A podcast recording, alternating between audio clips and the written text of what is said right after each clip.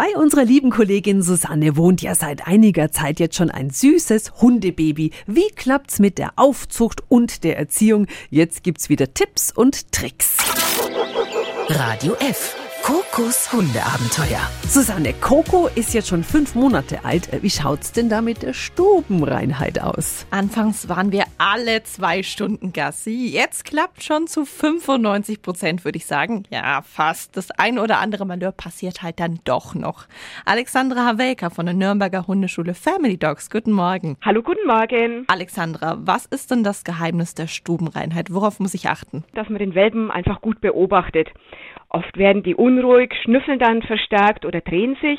Dann heißt es ganz schnell reagieren, den Welpen hochnehmen und dahin bringen, wo er sich auch lösen darf.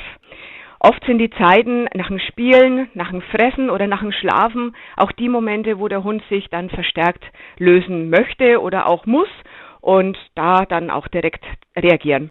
Und natürlich ans Loben denken. Ne? Dein Top-Tipp für mich und alle Hundehalter? Wenn doch mal ein Malheur passiert, ist nicht so tragisch unbedingt darauf achten, dass man das Malheur nicht im Beisein des Hundes beseitigt, sondern eben den Welpen auf die Seite bringt oder in ein anderes Zimmer bringt. Manche Welpen lösen sich gezielt, um da einfach auf sich aufmerksam zu machen. Und wenn man ihnen da gerade die Chance dazu gibt, dann wird es richtig gut. Und bis jetzt ist schon jeder Welpe sauber geworden. Vielen Dank an Alexandra Havelka und äh, Susanne nächste Woche. Ganz, ganz großes Drama. Oh, oh. Autofahren. Ja, wenn Coco nicht gerade müde ist, springt sie mir trotz Gurt beim Autofahren beinahe auf den Schoß. Hm.